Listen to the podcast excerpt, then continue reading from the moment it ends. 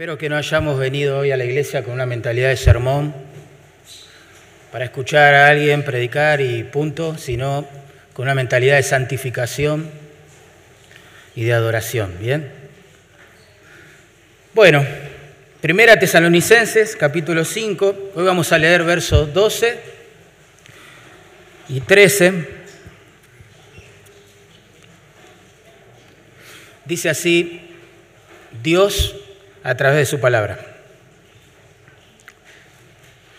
Os rogamos, hermanos, que reconozcáis a los que trabajan entre vosotros y os presiden en el Señor y os amonestan, y que los tengáis en mucha estima y amor por causa de su obra.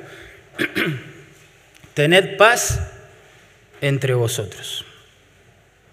Se podría ser un buen título para este pequeño párrafo de la Escritura, paz en la iglesia del Señor. Saben, en una encuesta realizada por la consultora Taquión se afirma lo siguiente, escuchen bien esto, ¿eh? nuestro país. La percepción sobre la seguridad es que está peor en comparación con el año pasado en un 76,5%. La gente desconfía de las autoridades. Dos, lo mismo sucede con la educación, con el 78,5%. Tres, la salud, con un 70%.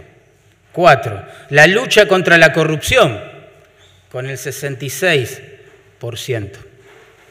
Los entrevistados sienten que los más corruptos son los empresarios, en segundo lugar se ubica, escuche esto, el Poder Judicial. Y en tercer puesto se encuentran los sindicatos. Hermanos, estamos viviendo una crisis institucional tremenda, tremenda en nuestro país. La gente no confía en las instituciones porque no confía en los líderes que la representan. Y esto suele trasladarse a la iglesia del Señor también. Pero el párrafo que tenemos por delante nos muestra que cuando tanto los líderes de la iglesia como los hermanos, ¿sí? cumple cada uno con su deber, Dios es glorificado y hay paz en la iglesia. Cuando los líderes cumplen con su deber, cuando los hermanos cumplen con su deber, Dios es glorificado en la iglesia y hay paz. Hay paz. Eso es hermoso. Es la forma de glorificar a Dios, quizás hoy más que nunca, en un mundo que no cree en ninguna institución. Y acá no está metida, pero debería aparecer la iglesia también. Claramente. Noten que acá Pablo está presentando como los, los deberes que los miembros de la iglesia deberían tener para con sus ministros y a su vez los deberes que los ministros deben tener para con los miembros de la iglesia. El punto es que para agradar a Dios y poder vivir en paz en la congregación, tanto miembros como ministros debemos obedecer los mandatos que encontramos acá.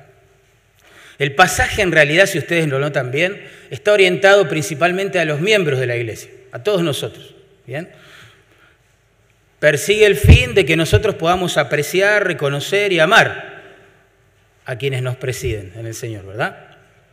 Pero de paso, es como una indirecta en cuanto a los deberes también que esos líderes deben cumplir para que la iglesia los respete, los aprecie y los ame. ¿Se entiende? Es como una ida y vuelta de cosas aquí que se tiene que dar para glorificar a Dios y para vivir en paz en la iglesia. ¿eh? Así que si resumo, puedo resumir en una frase, lo que vamos a ver hoy es, sería esta. Para vivir en paz en la iglesia precisamos, por un lado, ministros que trabajen, que guíen, que enseñen la palabra a los miembros. Y por el otro, miembros que aprecien, respeten y amen a quienes los presiden. Y quizás podamos glorificar a Dios. Porque el mundo nos ve como una institución, ¿no? Más que como un conjunto de llamados redimidos. pero podamos glorificar a Dios en una ida y vuelta de amor, de confianza y de respeto entre líderes y hermanos de la congregación. Así que vamos a ver en versículo 12, en primer lugar, las responsabilidades de los pastores, o de los líderes en general, en realidad, no solo los pastores, para con los hermanos. ¿eh?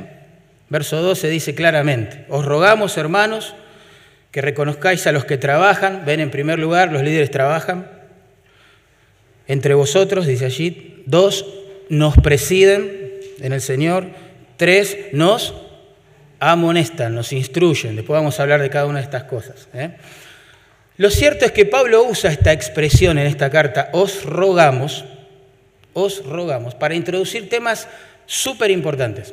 Por ejemplo, noten conmigo, en capítulo 4, verso 1, dice, por lo demás, hermanos, os rogamos, ahí está, y exhortamos en el Señor que de la manera que aprendisteis de nosotros, cómo os conviene conduciros y agradar a Dios, así abundéis más y más Verso 3, pues la voluntad de Dios es vuestra santificación, que os apartéis de fornicación. En 4.10 también aparece esta expresión para hablar de un tema súper importante también, noten. Pero os rogamos, hermanos, que abundéis en ello, entiéndase por contexto del amor fraternal, más y más. Parece que en la mente de Pablo entonces, hermanos, y sobre todo, y más importante, en el corazón de Dios, estos deberes recíprocos, esta relación de mutua confianza, de amor, de respeto entre miembros y ministros en las iglesias es tan importante como el hecho de llevar una vida agradable a Dios, lejos del pecado sexual y como el amor fraternal. Fíjate, es importantísimo. Este no es un pasaje que busca elevar nuestra moral en el trato de unos hacia otros y nada más. Es mucho más profundo que esto. Esto tiene que ver con el Dios de la iglesia que quiere que así nos relacionemos, ¿sí? unos con los otros, para agradar a Dios, para poder gozarnos en Él, para encontrar todo en Él a medida que guardamos sus mandamientos, tenemos que pensar en esto también. Tenemos que relacionarnos de manera que haya paz y Él sea glorificado. ¿sí? Hagamos un poco de historia, porque si no vamos a estar medio perdidos. ¿Por qué es que Pablo escribe esto? Bueno, según Hechos, capítulo 17, no lo busquen ahora, verso 1 al 10, Pablo y Silas predicaron el Evangelio en la ciudad de Tesalónica, ustedes recordarán, a lo menos por tres semanas. Ellos estuvieron predicando el Evangelio a full. Ustedes saben que algunos judíos creyeron en el Señor, muchos griegos piadosos también se convirtieron al Señor y se formó esta iglesia, a la cual Pablo le escribe esta carta. Pero ¿qué pasó? Como solía pasar en la vida de Pablo y en la, y en la de todo aquel que predica el Evangelio, algunos de esos judíos que no creyeron comenzaron a agitar los, ánimos en la ciudad, en contra de los misioneros y en contra de un hermano pobre, Jasón, que los hospedaba. Lo cierto es que los apresaron y ellos fueron liberados solamente mediante el pago de una fianza y conducidos urgentemente fuera de la ciudad. Es decir, los misioneros tuvieron que abandonar a esta joven iglesia así de manera abrupta, ¿entienden? Se fueron rápido, tuvieron que volar, es la idea de la ciudad. Y la pregunta que quedaba en pie es, ¿y ahora quién los va a conducir? ¿Quién los va a presidir en el Señor? ¿Quién los va a instruir a estos nuevos hermanos? Bueno, en respuesta a esta necesidad justamente que surgió, es que Pablo hace un llamado a la iglesia a reconocer como líderes espirituales a aquellos hermanos que aunque todavía no eran pastores ni misioneros encomendados y esas cosas, sí eran fieles, sí trabajaban en el Señor, sí amonestaban a los hermanos, sí presidían, sí los conducían con la palabra de Dios. ¿eh? En otras palabras, Todavía no está pidiendo que los encomienden al ministerio pastoral o a la obra misionera, pero sí que los reconozcan como hermanos fieles a quienes seguir, ¿sí? a quienes someterse, a quienes respetar. Qué interesante eso. Muy interesante.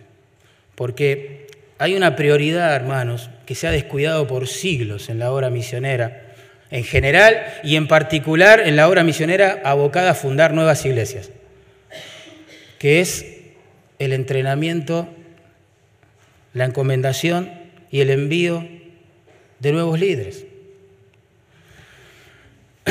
Los misioneros, según Hechos capítulo 14, hacían tres cosas. Tres cosas. Uno, predicaban el Evangelio por todos lados. Dos, hacían la mayor cantidad de discípulos enseñándole las escrituras a medida que iban creyendo, que el Señor les iba salvando. Y tres, establecían ancianos en esas iglesias. Noten, yo se los voy a leer. Hechos 14, 21 al 23. Dice así la palabra. Después de anunciar el Evangelio, ahí está, primer paso, anunciar el Evangelio a aquella ciudad. Segundo paso, y de hacer muchos discípulos, volvieron a Listra, Iconio y Antioquía confirmando el ánimo de los discípulos, exhortándoles a que permaneciesen en la fe. Tercer paso, constituyeron ancianos en cada iglesia. Y habiendo orado con ayunos, los encomendaron al Señor en quien habían creído. Hermanos, tiene que ser una prioridad. Cada vez que hablamos del Chaco, sea Basail, sea Resistencia, cuando hablamos de Quilmes, cuando hablamos de la costa, cuando hablamos del sur, cuando hablamos de cualquier punto misionero que el Señor nos permitió conocer, automáticamente deberíamos, con un peso en el alma, elevar una oración pidiendo a Dios más obreros. Es hermoso extender el reino de Dios. Realmente eso es vida para un creyente. Lo demás es respirar, es, envejecer en el Señor, pero vivir para la gran comisión es vivir, es vivir. Es precioso extender el reino de Dios. Verle a Él edificando su iglesia en otros lugares en respuesta al poder de su palabra. Es hermoso eso. Pero no podemos llegar muy lejos si no hay más obreros dispuestos, preparados, humildes, que se colocan bajo la autoridad de Dios para llevar esa palabra a estos grupos. Tenemos que orar por obreros. Noten también un detalle interesante, cómo Pablo usa la forma plural en la frase. Dice, los que trabajan, presiden, amonestan, para describir a estos hombres fieles. ¿eh? Esto nos confirma la idea de que a pesar de ser joven esta iglesia en el Señor, eh, Dios en su soberanía ya había, a través del poder de su evangelio, levantado hombres fieles. Hombres fieles. ¿Mm? Hermoso. Y este es otro texto para mí que comprueba lo que se ve en el resto del Nuevo Testamento, que la pluralidad de líderes, la pluralidad pastoral o de ancianos, es el ideal que tuvieron los misioneros. En el versículo anterior que leí dice que ellos constituyeron ancianos plural en cada iglesia, singular. Muchos ancianos para cada iglesia, muchos líderes para cada iglesia. Y esto es, para mí es súper importante notarlo, porque el único ejemplo de un liderazgo unipersonal eclesiástico que nos da el Nuevo Testamento es muy malo. Es el de Diótrefes, ¿se acuerdan? De Diótrefes. El apóstol Juan lo describe como un hombre que se enamoró, porque literalmente significa eso la frase, se enamoró del primer lugar. Tremendo. El matrimonio más peligroso para un siervo de Dios. Se casó con el enemigo, está durmiendo con el enemigo, diríamos nosotros. Se enamoró del primer lugar. Ahí comienza la caída de cualquier siervo de Dios, ¿eh? por sano, ortodoxo, bíblico, humilde también, que haya sido en el pasado. Se enamoró del liderazgo más que del Señor. No tenía problemas doctrinales hasta lo que sabemos, pero él comenzó a señorear sobre las personas, no a servirlas, a mandar, pero sin amar a las personas. Y liderazgo sin amor, sin piedad, hermano, es manipulación. Es triste, pero es así. Y digo más, el liderazgo unipersonal, ¿sí? para un ser humano redimido, pero caído todavía, que conserva su naturaleza caída, es un caldo de cultivo para el pecado, para la soberbia, para el orgullo, para la manipulación, para el legalismo, bueno, y cuántas cosas más. Dios quiere, hermanos, levantar equipos pastorales en todas las iglesias, que el Señor nos permita, para su gloria y honor, fundar algún día. Por eso Pablo acá no está pidiendo que se reconozca a, los hermanos de la iglesia, cualquiera, sino a los hermanos, dice ahí, que trabajan en primer lugar. Noten, los que trabajan. Ese participio que se traduce ahí, trabajan, implicaba en sus orígenes un golpe duro, un, azote. Con el tiempo se fue utilizando este participio para describir un trabajo extenuante, agobiante. Nosotros diríamos hoy insalubre quizás, ¿verdad? Un trabajo duro, pesado, agotador. Y el punto es que el, siervo del Señor, oh, gracias, gracias mío. El siervo del Señor, hermanos, de verdad, entiende que si Cristo dio su sangre por la iglesia, Él es llamado a dar su sudor también por ella. Él suplica por ella, Él sufre por la iglesia. Pablo hablaba de dolores de parto, ¿se acuerdan? Hasta que Cristo sea formado en los hermanos. El trabajo del Señor es agotador por momentos, claro que sí. Pero es deleitoso, ¿verdad? Pero la iglesia, este es el punto del pasaje, el énfasis, toda la iglesia, deberíamos reconocer a ese tipo de hermanos, ¿eh? que trabajan para el Señor, que son piadosos, que se nota que lo que hacen es producto de lo que hicieron a solas con Dios, que, buscan la gloria de Dios en el proceso. ¿eh? Así que yo voy a hacer un resumen de los deberes pastorales según el Nuevo Testamento.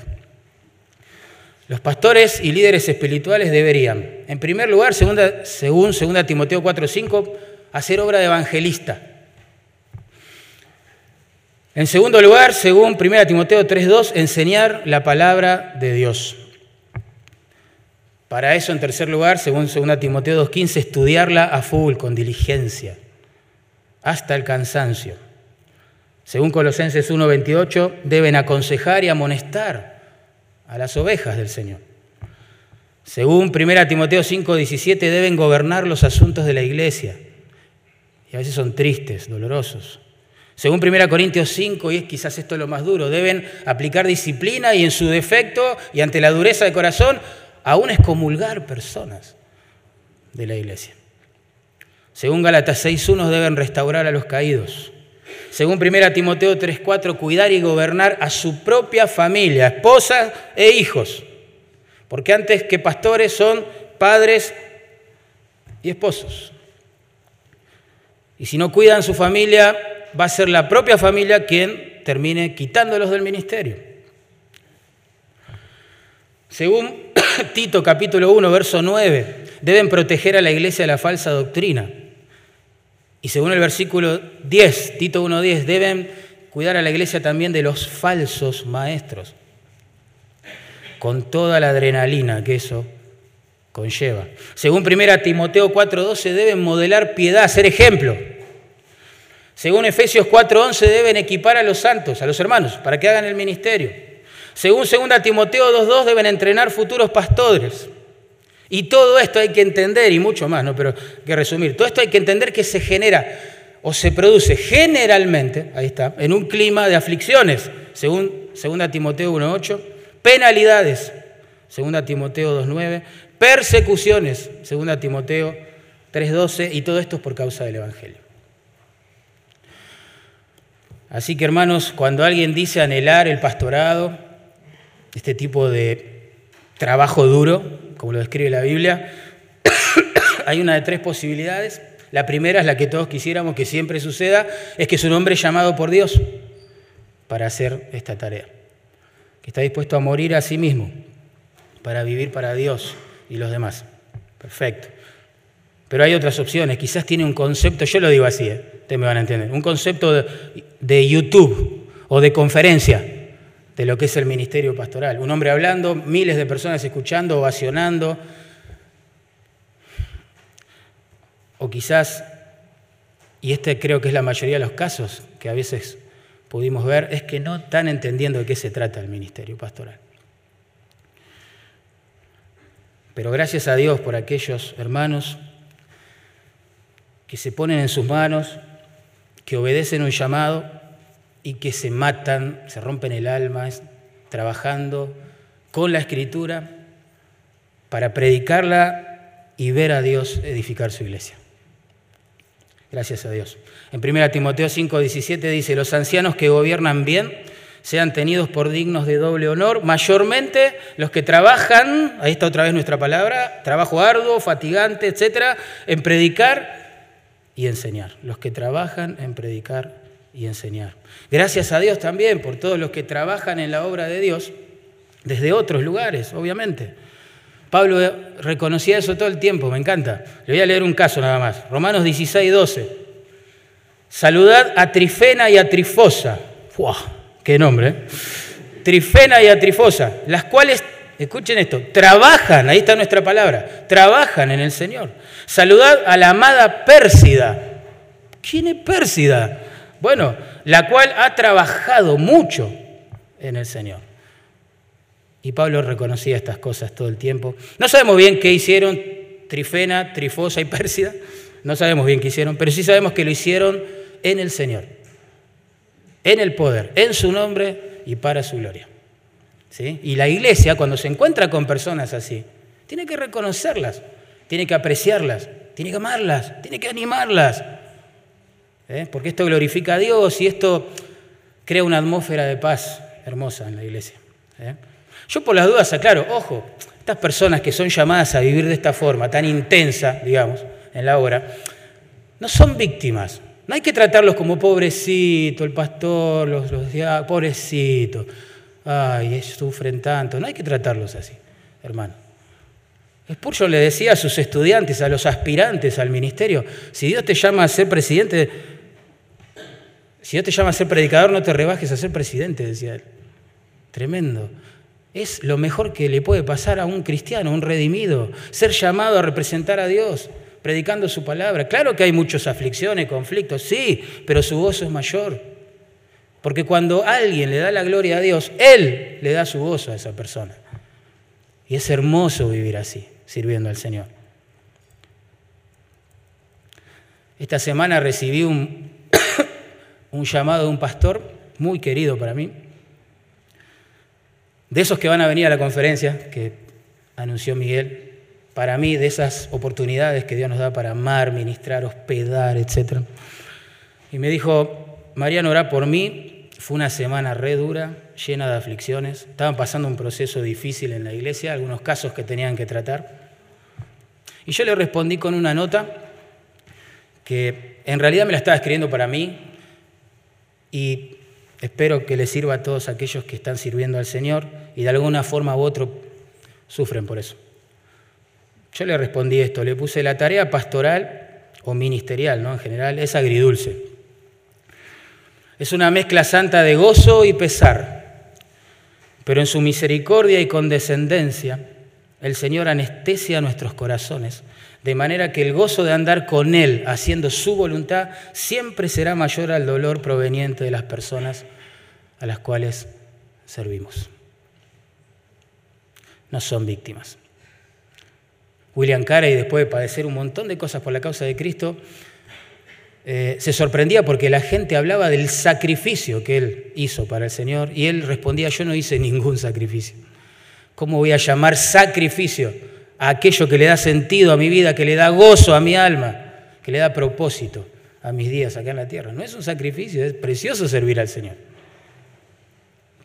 Pero tenemos que animar a esas personas, reconocerlos, etcétera, porque ellos trabajan. Ellos también presiden, dice el texto. Nos presiden en el Señor, ¿no? Ese participio ahí también traducido presiden, presiden significa estar en pie delante. Estar en pie delante de un grupo es la idea. ¿no? De allí el concepto de dirigir o de dirección. ¿Bien?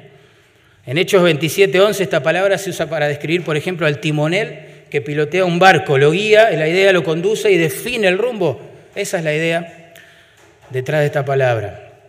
Y para ilustrarla solo tenemos que pensar, no sé, en Miguel hoy, Miguel acá hoy, dirigiéndonos en las alabanzas, por ejemplo. Se paró al frente de todos nosotros, se puso en manos de Dios y nos dirigió en la alabanza. Nos hizo pensar en el Señor, nos hizo pensar en lo que cantábamos, nos hizo sentar, poner de pie, dividió los tiempos, tiempo de ofrenda, tiempo de alabanza, tiempo de oración. Necesitamos ser conducidos, ese es el punto.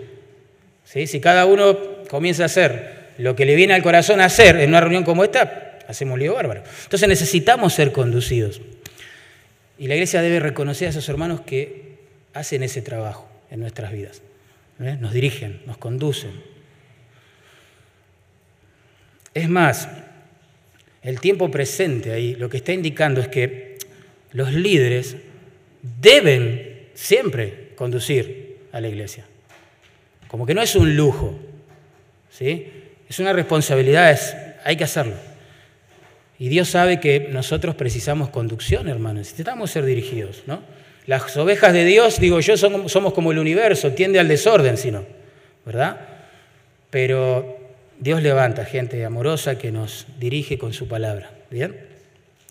Piensen en un hogar sin alguien que lo presida, en una familia, sin alguien que lo presida, va a ser un caos. Piensen en una escuela, sin autoridades, sin alguien que los dirija, ¿sí? Y la iglesia no es una excepción. Necesitamos liderazgo bíblico, necesitamos que alguien se pare al frente en el poder del Señor, bajo la autoridad de la palabra del Señor, en humildad, y nos diga, nos dirija, nos ordene. ¿sí? Es importante. Pero noten, ellos nos presiden, pero no hacen lo que quieren, lo que se les ocurre. Ah, yo soy el líder, acá todos van a hacer lo que yo digo porque yo lo digo. Y si alguien se opone, lo expulsa de la iglesia. No, no, no. Noten, dice ahí, los presiden en el Señor. Ahí está. Frase clave. Ellos presiden, sí, se paran al frente, nos conducen, pero ojo, saben que están haciéndolo delante del Señor. Saben que lo hacen en su nombre. Saben que lo que hacen tiene que ser para su gloria y su honor. ¿Sí? El ministerio no es una plataforma para edificar el ego personal de alguien. No, es el propósito del liderazgo es la gloria de Dios promoviéndose por todos lados. ¿Mm? La autoridad de los líderes, cuidado con esto, pues abusa mucho de estos temas hoy en las iglesias. La autoridad de los líderes, hermanos, espirituales, comienza y termina también con la escritura. Si una persona, en nombre de su llamado, de su posición, de su título, no sé, eh, quiere como liderarnos fuera de la escritura o por encima de ella, estableciendo sus propios códigos de conducta, de santidad, sus reglas, sus ideas. No estamos obligados a seguirlo. La autoridad de la iglesia es el Señor. Es el Señor. La iglesia tiene un dueño, una cabeza, es el Señor. Todo de ahí para abajo somos esclavos voluntarios de Jesucristo que servimos por amor. Algunos, de esos esclavos el Señor le dio más autoridad que a otros, pero esa autoridad es para edificación, ¿sí? no para manipulación. No existe liderazgo cristiano que esté por encima de la autoridad de la palabra de Dios. Cuidado con eso. Hoy lo que vemos en las iglesias a veces es que personas en su orgullo, en su arrogancia, en su soberbia, se vuelven jefes de la congregación, se meten en todas las áreas de la vida de todos los hermanos. La gente hasta le tiene que pedir permiso para ver si se van de vacaciones o no, para poner un ejemplo. Y cuando alguien cuestiona eso, la respuesta que recibe es, no, no toques al ungido del Señor. No, no, no, no, déjalo. ¿Qué dice acá Pablo? Mirá, hay que reconocerlos. Hay Para. Pongamos todo en su, contexto. ¿eh? Nosotros vamos a seguir a personas, hermanos, que siguen la autoridad del Señor claramente expresada a través de las Escrituras, ¿no? Cuidado con eso. Que Dios nos dé luz. ¿eh?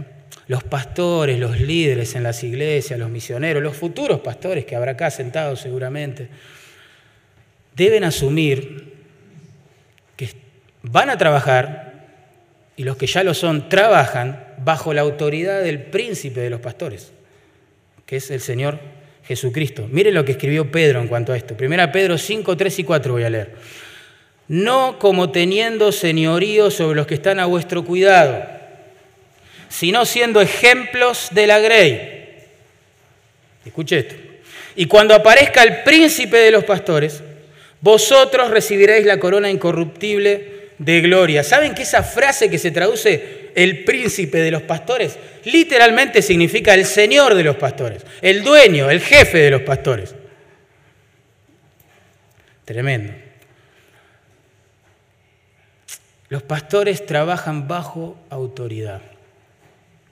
Así que si a alguien se le ocurre la remota idea de estudiar en un seminario o de, o de prepararse o de involucrarse en el ministerio en la iglesia para algún día llegar a ser la autoridad de un grupo de creyentes, tiene que ir asumiendo estas cosas.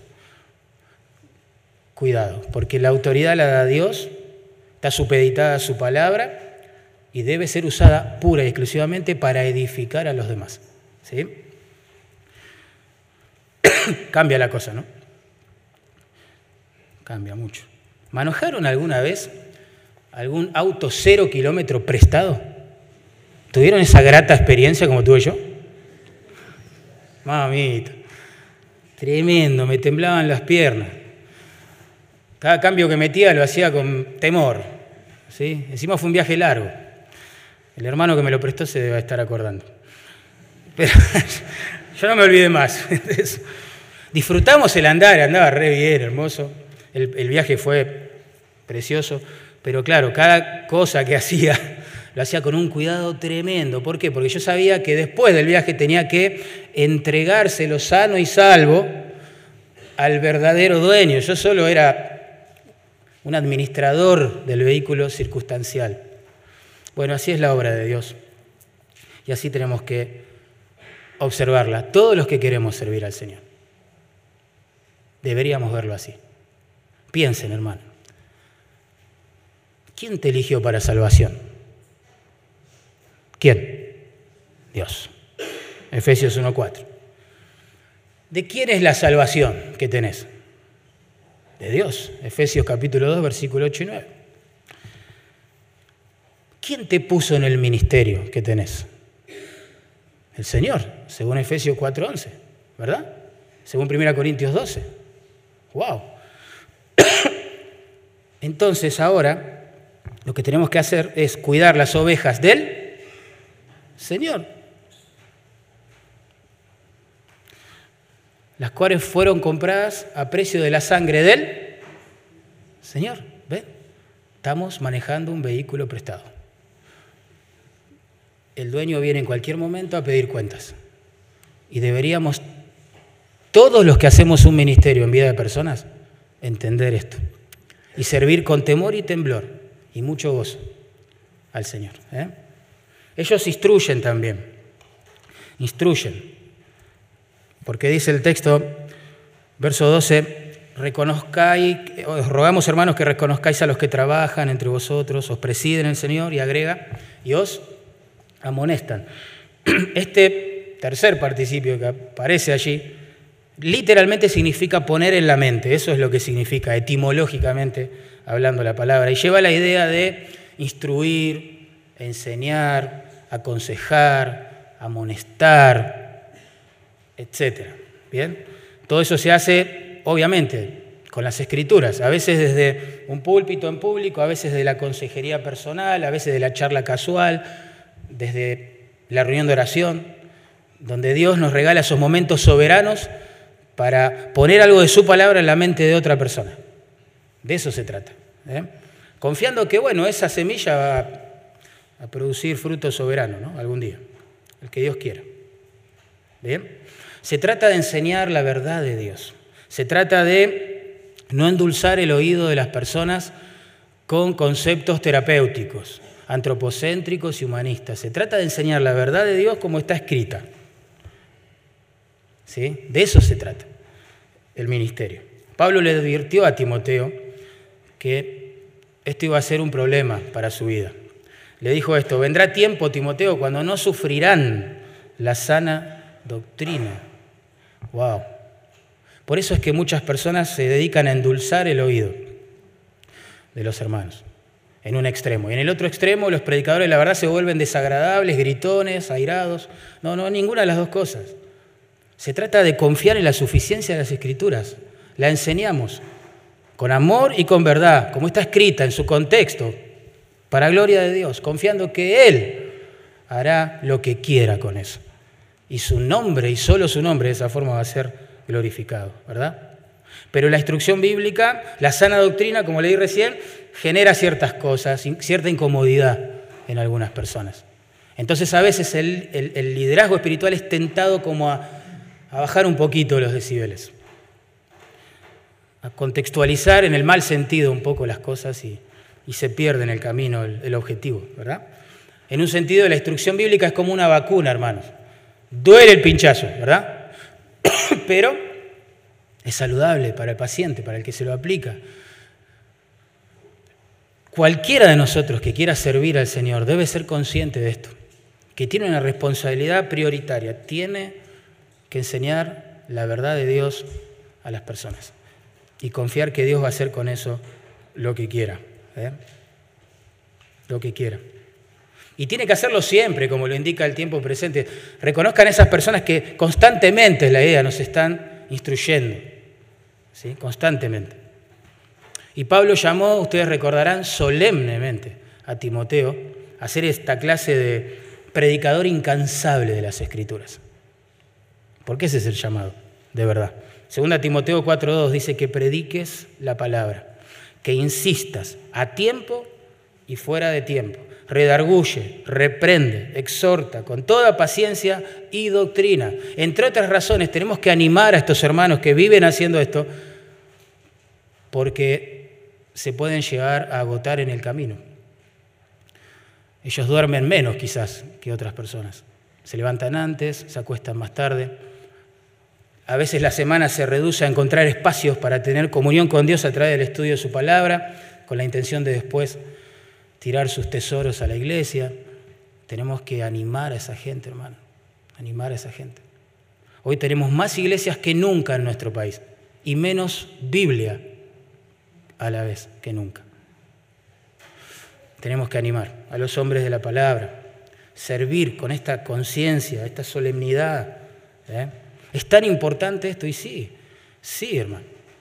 Sí, la Biblia enseña claramente la doctrina de la suficiencia de las escrituras, no con esas palabras, pero sí el concepto. Esto significa que en las manos omnipotentes, soberanas de Dios, su palabra es suficiente para suplir cualquier necesidad espiritual que una persona obediente a ella tenga. Si la persona es incrédula, la fe Dios no se la va a dar en un vacío, sino en el contexto de la predicación bíblica. Primera Corintios 1:21 dice que a Dios le agradó salvar a los creyentes, ¿se acuerdan? Por la locura de la predicación. ¿Entienden por qué hay tanta guerra contra la predicación? Claramente, porque Dios va a usar su palabra para salvar a los incrédulos. ¿eh? Y no solo eso, si es un hermano el que está escuchando y necesita santificación, necesita ser confrontado con su pecado, necesita crecer, progresar en la semejanza a Cristo, bueno, eso lo hace Dios también a través de su palabra, entre otras cosas. ¿no? Juan 17, 17, ustedes saben, el Señor oró por sus discípulos. Padre, santifícalos en tu verdad. ¿Qué más? Tu palabra es verdad. Y recuerden que los estaba en un sentido físico, abandonando, dejando solos en un mundo, que así como persiguió al Señor, los iba a perseguir a ellos. Pero el Señor, claramente, el autor de la palabra confía en la suficiencia soberana de esa palabra, para sostenerlos, para guardarlos del mal, para que no caigan en tentación. Qué lindo. Así que hermanos, animemos a estos hermanos, ¿eh?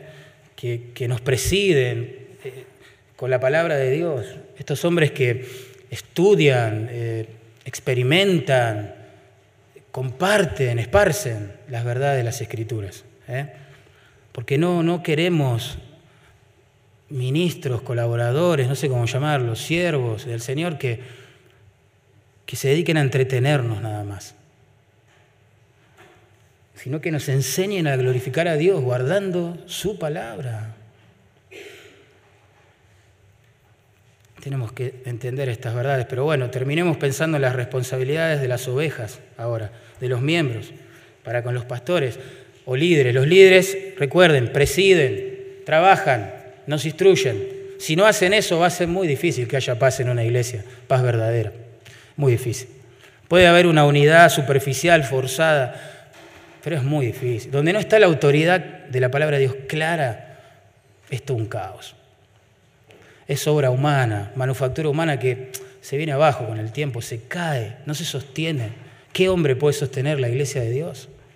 Posible, posible. Es un juego perdido. Pero bueno, las ovejas entonces deben reconocerlos, respetarlos y amarlos. Reconocer ahí significa, en realidad, conocer. La idea es conocer completamente, darse cuenta, diríamos nosotros, ¿sí? del valor que estas personas tienen ¿sí? para nosotros en la iglesia. Deberíamos entender esto. Qué bueno, qué bueno que Dios nos haya dado hermanos fieles, hermanos firmes con la palabra. Qué bendición, porque créanme, no abunda esto, no abunda. Tener un liderazgo espiritual en la iglesia, hermano, y gracias a Dios hay muchos acá. ¿Qué precio tiene? Vamos a pensar un poquito. ¿Vos sos papá de adolescentes o de niños? No sé. ¿Cuánto vale? ¿Qué precio le pones a estos hermanos, a estas hermanas que oran por tus hijos, que instruyen a tus hijos, que disipulan a tus hijos? Nos tenemos que dar cuenta de eso. ¡Wow! Y decir, gracias Señor. Mirá vos, se ocupan de mis hijos. Tremendo. ¿Cuánto vale, hermano, el consejo que puedes encontrar en un hombre, una mujer de la palabra aquí entre nosotros? ¿Cuánto vale eso? Tenemos que darnos cuenta, esa es la idea, reconocer, como volver en sí, decir, dejar tantas quejas de lado y decir, wow, qué bueno, hay gente de la palabra. Gracias, Señor, por esas personas. ¿eh? Los creyentes debemos apreciar y valorar, en serio, es la voluntad de Dios. A los hombres, las mujeres que nos lideran, que nos conducen con la palabra. ¿Sí? Piensen en las maestras de los niños. Qué grande, es tremendo. Nosotros estamos acá sentados y allá arriba hay gente súper dedicada, amorosa, instruyéndolos. Tremendo eso. ¿Cuánto vale eso? ¿Qué estima le damos a eso? Acordaos, escribió el autor de la carta a los hebreos, de vuestros pastores, la idea es los que diredan, los que conducen, que os hablaron la palabra de Dios. Considerad cuál haya sido el resultado de su conducta e imitad su fe. Hebreos 13, 7. Hay que respetar, amar, reconocer a los hombres, a los líderes, sí, pero ¿a qué tipo de líderes? El texto dice, a los que nos hablan la palabra de Dios, a los que tiene una conducta digna de imitar y una fe que es contagiosa. Una fidelidad al Señor a través de los años que es contagiosa. ¿Sí? Reconocerlos, respetarlos. Es súper enfática esta frase. Por eso a, los comentaristas les cuesta hasta traducirla. Cuando dice que los tengáis en mucha estima. Es re complicada, pero no sé, yo me atreví a hacer esto, que consideren darles una estima superabundante. Algo así es la idea. Algo así. Imagínense un vaso que está rebosando, que excedió la medida, que, bueno, algo así es. La Biblia de las Américas traduce de esta forma, y que los tengáis en muy alta estima, con amor. La nueva traducción viviente lo expresa así, ténganles mucho respeto. La nueva versión internacional, ténganlos en alta estima. Y yo te pregunto, hermano, ¿Es esa tu actitud?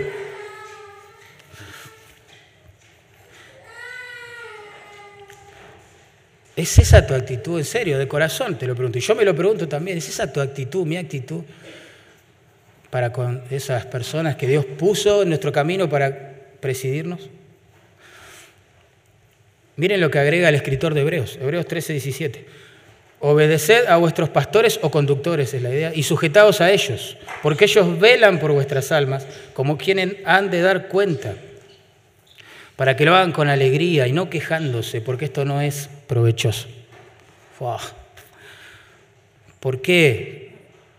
¿Por qué sujetarse? Porque ellos son los que van a dar cuentas a Dios por el cuidado espiritual de las iglesias. A veces nos olvidamos de eso.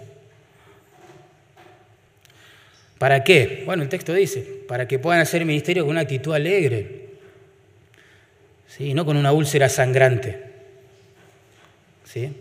con una actitud alegre. ¿Por qué?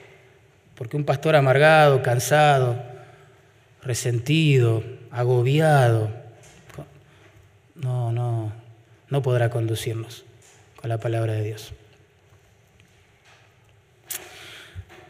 Así como el pastor va a tener, o los pastores en general ahí, los que conducen es la idea, van a tener que rendir cuentas a Dios por la manera en que lo hicieron, las ovejas también van a tener que rendir cuenta a Dios por la actitud que tuvieron para con ellos. Tremendo eso. Tremendo. Bueno, y amarlos, termina diciendo eh, Dios a través de Pablo acá en verso 13, que los tengáis en mucha estima y agrega amor por causa de su obra. Tan alta es la estima que deberíamos nosotros tener por aquellos que nos presiden, que se manda a expresarla en amor, ¿vieron? En amor, qué lindo eso. No solo debemos apreciar y respetar a nuestros líderes espirituales, sino que tenemos que amarlos. Qué interesante eso. El respeto se demuestra en este caso mediante un trato amoroso y no simplemente como una sujeción forzada, no me queda otra, es el pastor, es el diácono, es el líder, que me tengo que bancar. ¿Entienden? No, no es el espíritu del pasaje. Nada que ver. ¿De qué sirve la obediencia sin amor? Y de poco, ¿no? De poco. Pensá en la relación de un padre con su hijo. El padre le dice, hijo, te toca a vos lavar los platos. Yo sé que nunca pasa esto en nuestros hogares, pero te toca a vos lavar los platos. Y él dijo, dice, bueno, sí, está bien, lo voy a hacer. Pero otra vez a mí. ¿Será posible? Siempre tengo que lavar los platos. Soy un esclavo, te voy a denunciar.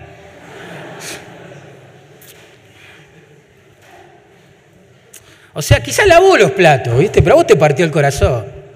¿O no? La mamá sufre, dice, ¿por qué habla así? ¿Por qué está enojado? ¿No? Bueno, en la iglesia es lo mismo, imagínate, nuestros líderes nos dicen, bueno, para allá es el camino, vamos a fundar esta iglesia, el Señor está abriendo puerta acá, no sé. Si estos son los valores fundamentales y nosotros decimos, sí, bueno, está bien, lo acepto, pero siempre lo mismo. Esta gente no se da cuenta. Es hora de cambiar, tenemos que ir para otro lado, basta ya. Y así sucede. Quizás hay una sumisión, un respeto externo, forzado que no glorifica Dios. Es lo mismo que pasa en nuestra sociedad con las instituciones y sus líderes. ¿Entienden? Y así no se glorifica a Dios. Ni a palos. ¿eh? La relación entre los que nos presiden y los presididos, digamos, debe caracterizarse por el aprecio, el respeto, el amor mutuo. Eso es lo que Dios quiere. ¿eh? Hay un ejemplo muy lindo en las escrituras de esto, ustedes recordarán, cuando Pablo se despide ¿sí? De sus colegas, pastores allí en Éfeso, les da su último discurso, ¿recuerdan eso? Muy emotivo, precioso discurso. Este, me llama la atención cómo Lucas registra el momento cuando Pablo, bueno, ya se tiene que ir, ya terminó de hablar y se tiene que ir. Escuchen esto, dice, entonces hubo gran llanto de todos. Algunos lloran porque están acá, esos líderes, ¿no? acá lloraban porque se estaban yendo. Bueno, dice, y echando, escuchen esto, a mí me conmueve esto. Dice, echándose al cuello de Pablo le besaban, doliéndose en gran manera por la palabra que dijo de que no verían más su rostro. Imagínate. Imagínate, Dios llama, no sé, a Jorge Ramírez a predicar el Evangelio en una ciudad, en un país donde la iglesia es perseguida y tiene un porcentaje muy alto de no volver nunca más a esta iglesia, con vida. Imagínense algo así. La iglesia llorando, te amamos hermano, vamos a orar por vos, eso es lo que tiene que pasar en la iglesia del Señor. Esa debería ser la actitud, hermanos, que unos para con otros tenemos que tener, y más pensando en esta relación entre los que presiden y los que son presididos en el Señor. ¿eh?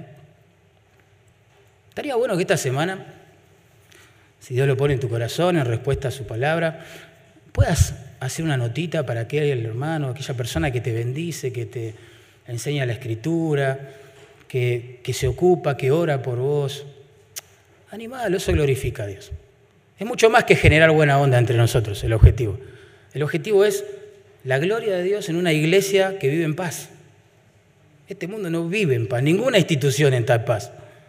¿Te imaginas el impacto que podemos ser para el Evangelio de la paz y para el Dios de paz viviendo de esta manera? Sería tremendo.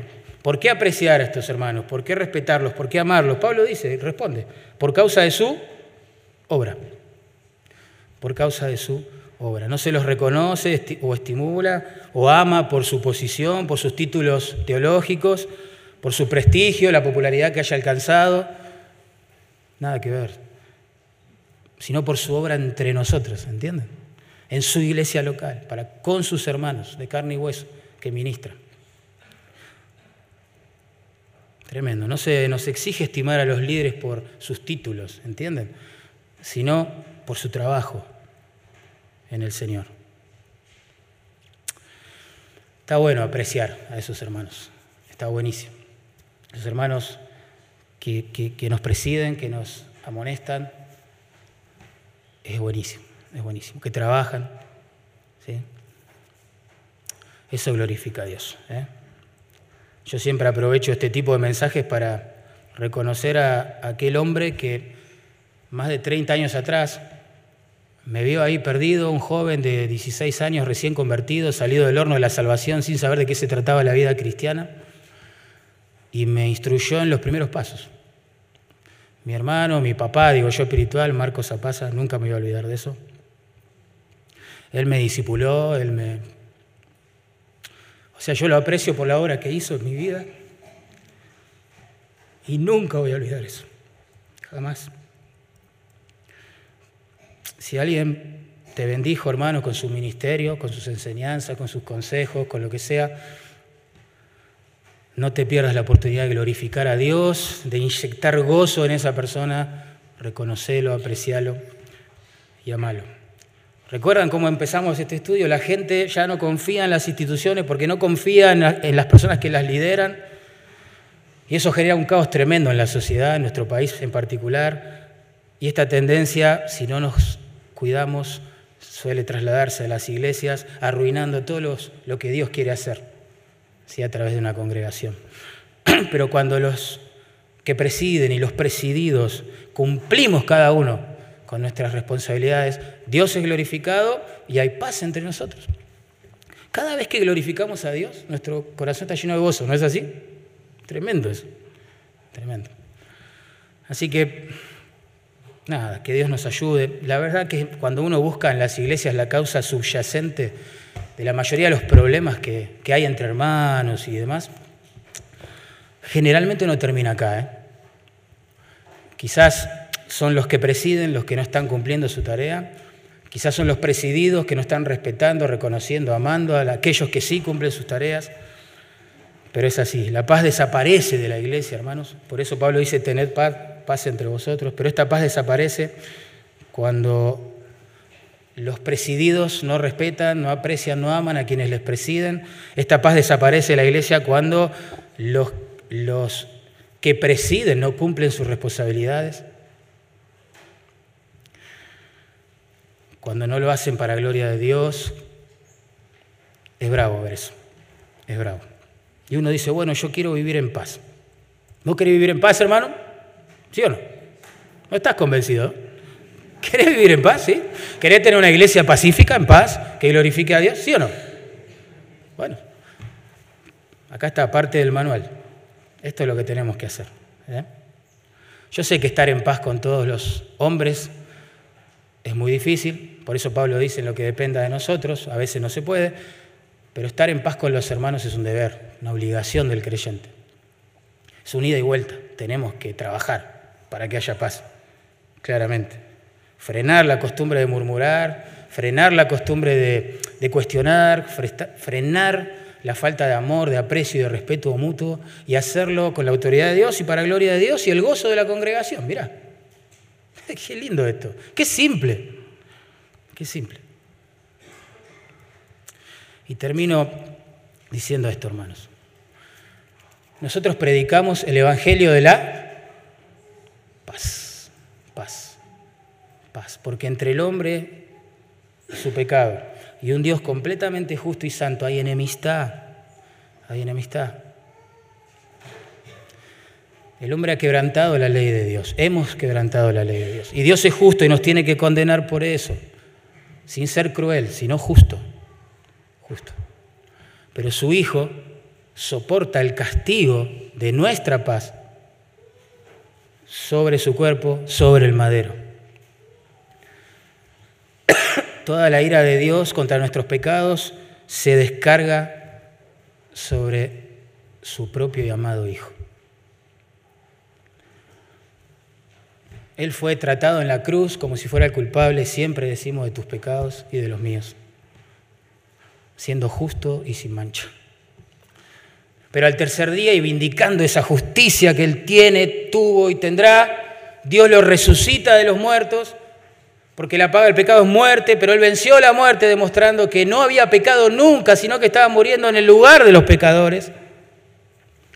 Y hoy sus demandas para todo hombre en todo lugar y aquí también es que se arrepientan de sus pecados, confíen en Jesús y le sirvan y le sigan de por vida que dejen su pecado y se vuelvan a Cristo en arrepentimiento y fe, que hagan de Cristo su tesoro más grande, que vivan para Él y si es necesario, también morir por Él. Oramos. Miguel, por favor, ¿querés?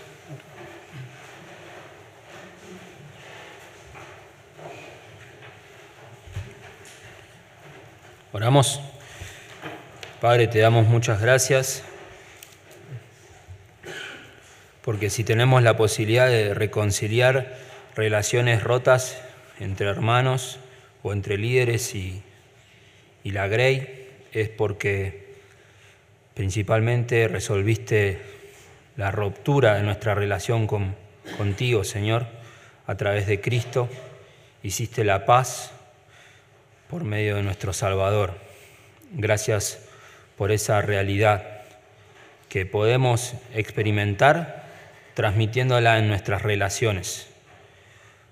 Ayúdanos también a disfrutar de aquellos que nos dirigen, entender que son pecadores, pero también entender que se han puesto en tus manos para vivir vidas santas, consagradas a ti, y que poco a poco en la semejanza de Cristo ellos lo imitan y nosotros queremos imitar a ellos.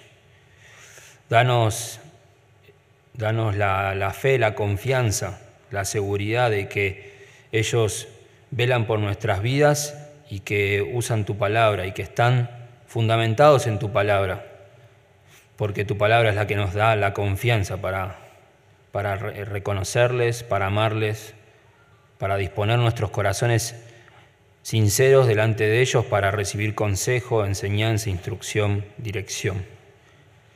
Y a la vez Guárdalos del maligno, Señor, a los que nos presiden. Guárdalos del mal, de las maquinaciones de Satanás, que quiere derribarlos, sabiendo que atrás de ellos hay un montón de gente.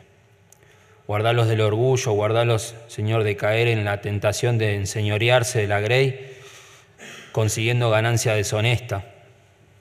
Guardalos que sean como Cristo, el cual se hizo pobre para que otros sean ricos el cual murió para que otros vivan. Señor, dales, dales ese, ese don, el don inefable de vivir la vida cristiana a full y lo mismo también nosotros. En Cristo Jesús. Amén.